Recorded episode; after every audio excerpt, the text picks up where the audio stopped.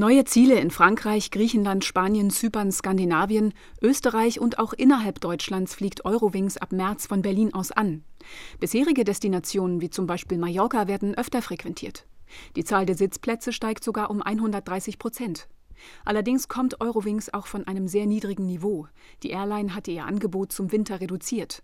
Eurowings Hauptgeschäftsführer Jens Bischoff. Wir haben diesen Sommer, im Sommer 23, 30 äh, Urlaubs- und Städtedestinationen im Angebot. Viele neue Destinationen, die spannend sind. Malaga, Alicante.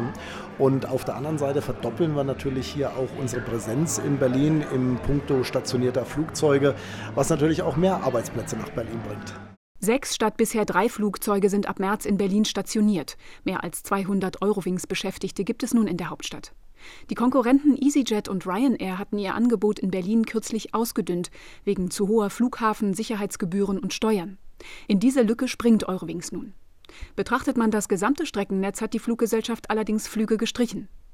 Im vergangenen Sommer waren hunderte Flüge ausgefallen, als die Nachfrage nach dem Ende des Lockdowns sprunghaft angestiegen war. Wie will Eurowings so etwas in diesem Sommer vermeiden? Zunächst einmal fangen wir bei uns selbst an, bei der Eurowings. Wir haben mittlerweile 4000 Mitarbeiter. Das sind mehr Mitarbeiter als je zuvor. Das heißt, wir haben gerade auf der Personalseite gut vorgesorgt, dass dieser Sommer stabil ablaufen kann.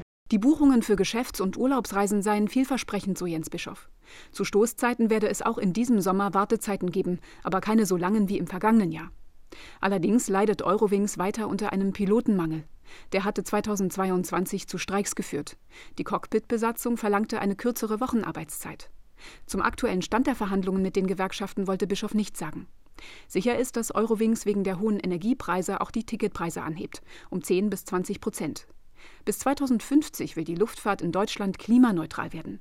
Jens Bischof erklärt, wie sich Eurowings engagiert. Die neue Flug Flugzeuggeneration äh, verbraucht in der Regel 15 bis knapp 20 Prozent weniger Treibstoff und hat natürlich auch entsprechend weniger Emissionen.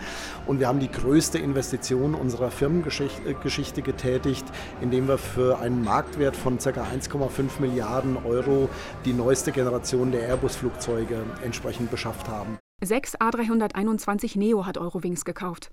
Außerdem gebe es mehr als 50 Projekte im Unternehmen zum Thema Nachhaltigkeit, zum Beispiel zur Gewichtsreduzierung bei der Ausrüstung. Die Lufthansa-Gruppe, zu der auch Eurowings gehört, sei zudem in Europa der größte Abnehmer alternativer Kraftstoffe.